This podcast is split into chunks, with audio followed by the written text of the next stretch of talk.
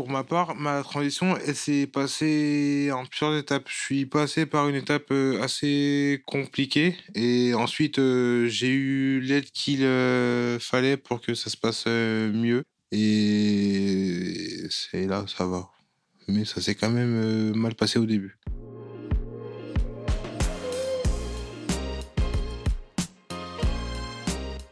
Franchir, le podcast de la transition ado-adulte.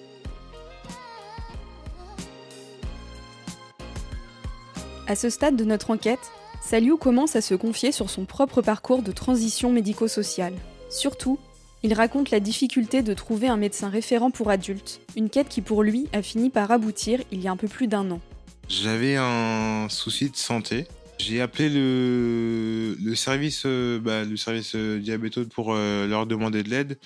J'ai appelé à plusieurs reprises et mm, ils m'ont pas répondu. Du coup, j'ai perdu confiance en eux c'est là où j'ai où j'ai où j'ai rencontré le docteur euh, qui m'a aidé niveau niveau moral, niveau physique et c'est lui aussi qui m'a permis de faire une bonne euh, transition vers euh, l'adulte.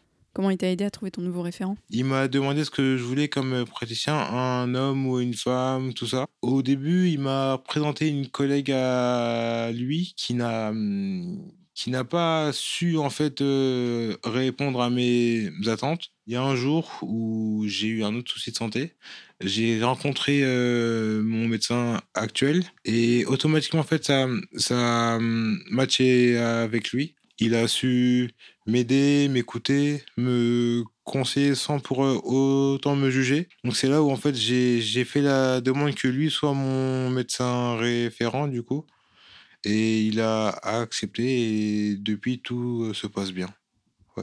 Pour entendre d'autres expériences de transition, Saliou me propose d'appeler Rim, qui est atteinte de cystinose, une maladie métabolique rare et qui a elle aussi déjà fait sa transition. Alors du coup, euh, je m'appelle Rim Alouche, j'ai 21 ans. Je suis en troisième année, je fais des études de pharmacie. Euh, euh, je suis atteinte d'une maladie rare qui s'appelle cystinose et j'ai eu des conséquences au niveau du rein et du coup j'ai fait une greffe. Et j'ai fait ma transition il y a deux ans. Au niveau de ta transition, du coup, mentalement, tu t'es senti comment? Alors moi, ma transition, je l'ai fait tard par rapport à d'autres. J'ai pas, c'était pas vraiment un besoin pour moi. J'avais une petite appréhension, voilà, on change d'environnement, on change de médecin. Je suis passée d'un médecin qui me suivait depuis 10 ans, qui connaissait très bien mon cas, enfin des médecins qui sont en néphrologie adulte, qui connaissent pas forcément la maladie, comme c'est une maladie rare, donc j'avais un peu peur de, de tout ça, mais euh, ça a été euh, ça a été fait doucement. Donc j'ai été, on a fait d'abord un rendez-vous avec les médecins en pédiatrie, les médecins en adultes. Donc j'ai pu bien discuter avec eux et puis ça m'a permis de moins appréhender euh, le changement. Qu'est-ce qui a fait que du coup tu as eu une bonne transition? On a eu des, des rendez-vous communs entre les deux services, mais il y avait aussi l'infirmière coordinatrice qui m'a bien aidée aussi. Donc on a eu un premier rendez-vous quand je suis arrivée. Elle m'a expliqué le fonctionnement de l'hôpital, qui dit euh, je devais appeler si j'avais un problème ou des choses comme ça. C'est la première personne avec qui euh, j'ai eu le, plus de confiance au début, en tout cas. Est-ce que le fait d'être euh, étudiante en santé, ça t'a aidé à mieux, à mieux connaître ta maladie et peut-être mieux la soigner toi-même? Enfin, je dirais ça dépend. analyser mes, mes résultats d'analyse, je sais quand appeler le médecin, des choses comme ça. Par contre, il y a d'autres points, par exemple, euh, peut-être que je me mets un peu plus la pression, comme l'observance et des choses comme ça.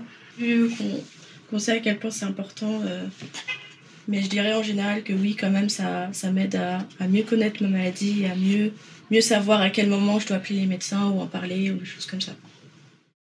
Après avoir discuté avec Rim, nous appelons ensuite Cornelia, Atteinte comme sa mère d'une maladie hormonale rare, un complexe de carnet, sa transition médico-sociale a été effectuée avec succès il y a maintenant 7 ans. Je m'appelle Cornelia de Agrela, j'ai 25 ans. Je suis en master de psychologie en première année à Nice. J'ai été suivie à Trousseau depuis le début jusqu'à mes 18 ans. Et après, je suis passée en hôpital pour adultes à Cochin. C'est un peu une exception parce qu'à Trousseau, c'est souvent à 15 ans et 3 euh, mois ou 4 mois, parce que c'est la loi. On avait décidé euh, comme ça de le faire après le bac puisque ça serait moins stressant et que euh, tout le monde savait que j'allais être suivi par euh, un professeur à Cochin qui suivait ma mère. Donc du coup. C'était voulu ou, ou pas? Le fait de passer en adulte?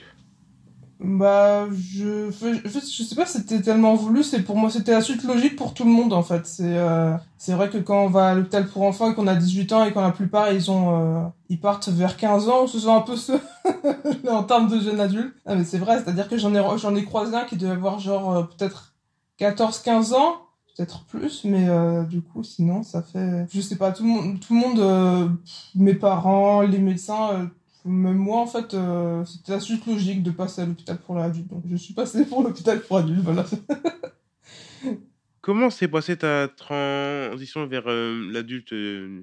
Non, c'est pas mal passé, c'est bien passé pour de vrai pour moi. Je savais qui allait me suivre. C'est vrai que je pense que c'est un avantage de savoir qui, qui vous suit ou quand on passe dans un autre, dans un autre hôpital ou dans un autre service. C'est peut-être plus rassurant. Est-ce que le fait de savoir que ta mère aussi est suivie en adulte, ça t'a aidé même pour toi pour, euh, guillemets, avoir une bonne, euh, transition? Euh, ouais, parce que, enfin, vu que je l'avais accompagné quelques fois à l'hôpital pour adultes, euh, j'avais, enfin, j'avais vu un peu les locaux et comment ça se passait aussi. Mes parents, pour de vrai, m'ont jamais, euh, enfin, ils ont toujours été plutôt euh, transparents et clairs, donc j'ai pas, enfin, j'avais pas des, des choses que j'ai découvert en dernière minute, etc. Après, c'est vrai que ma mère m'a accompagné au début aussi au premier rendez-vous à Cochin pour avec le, le, professeur, puis après c'était dans la salle d'attente, elle m'attendait à la salle d'attente. Après, j'y suis allée toute seule en fait. Ça, a été petit à petit.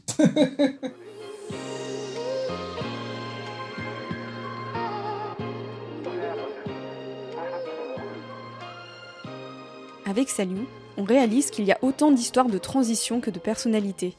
On retourne voir la pédiatre Célia Crétol pour lui demander ce qui, selon elle, fait qu'une transition médico-sociale est réussie.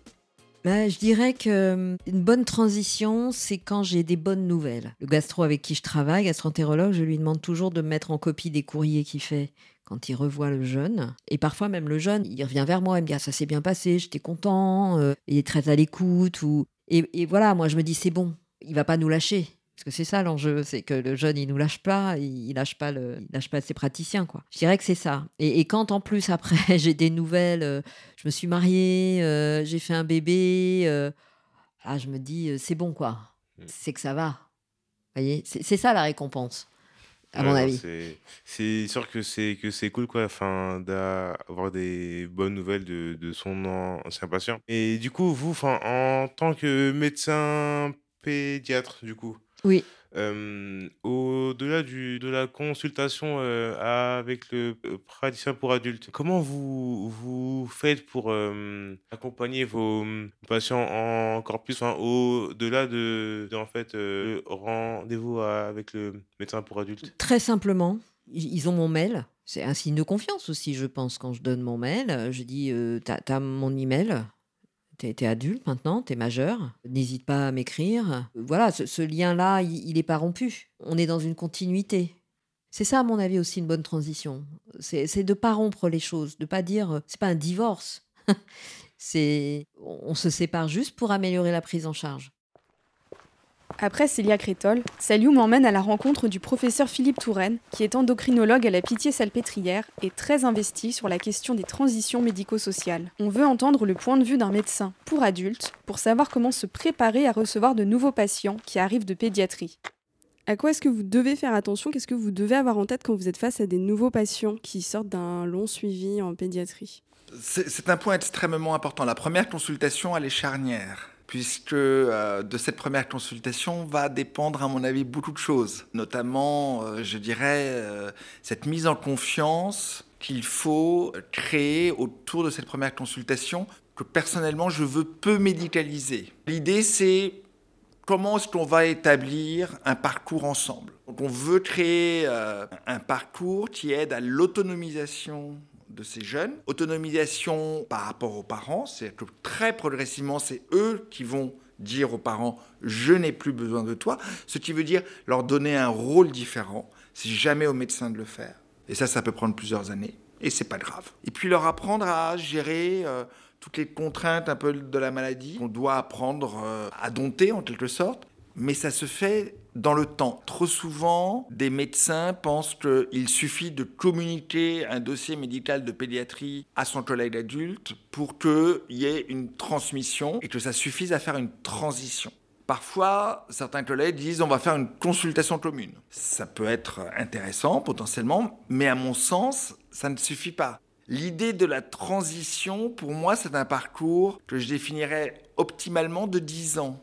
3-4 ans avant le passage, c'est-à-dire à partir de 14 ans, préparer, on va dire, l'adolescent potentiel à son passage dans le secteur adulte. Donc, euh, je crois qu'il faut expliquer ça dès la première consultation qu'on est là sur du long terme, qu'on est là pour prendre notre temps.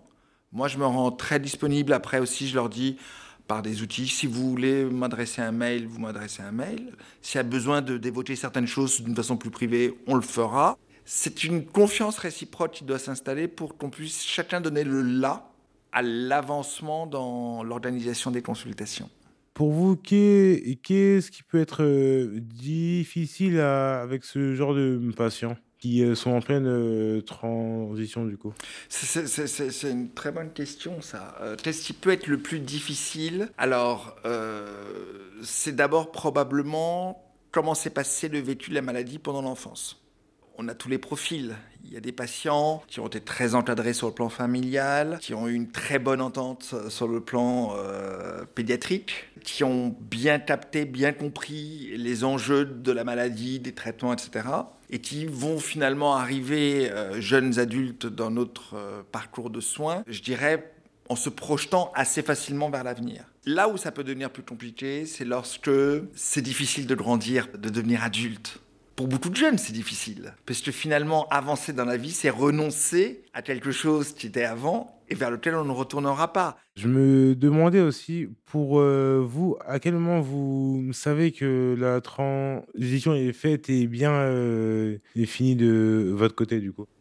Je pense qu'on peut considérer qu'on a largement avancé dans le processus de la transition lorsque le patient sera capable de reprendre un rendez-vous seul, sans besoin que le coordinateur de parcours de soins l'appelle pour lui dire ça fait longtemps qu'on ne vous a pas vu en consultation, donc il soit capable de penser à sa propre santé, comment il va gérer son histoire. Et puis aussi lorsque il n'aura pas plus nécessairement le besoin d'être accompagné ou en tout cas de venir en consultation avec l'un de ses parents ou ses deux parents. Ça, ce sont des étapes qui montreront qu'il y a quand même eu l'acquisition d'une autonomisation. Et ça, on pourra se dire, bah, c'est déjà une étape primordiale.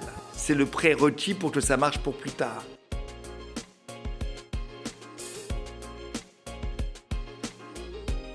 Vous venez d'écouter le troisième épisode de Franchir, le podcast de la transition ado-adulte.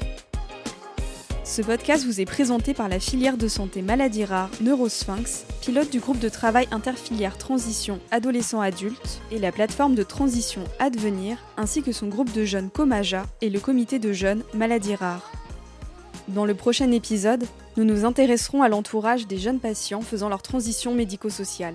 Hélène et Axel, toutes deux mamans de jeunes présentant des maladies chroniques, nous raconteront leurs appréhensions et leurs expériences de la transition en tant que proches. Merci pour votre écoute. On se retrouve dans 15 jours pour la suite de Franchir.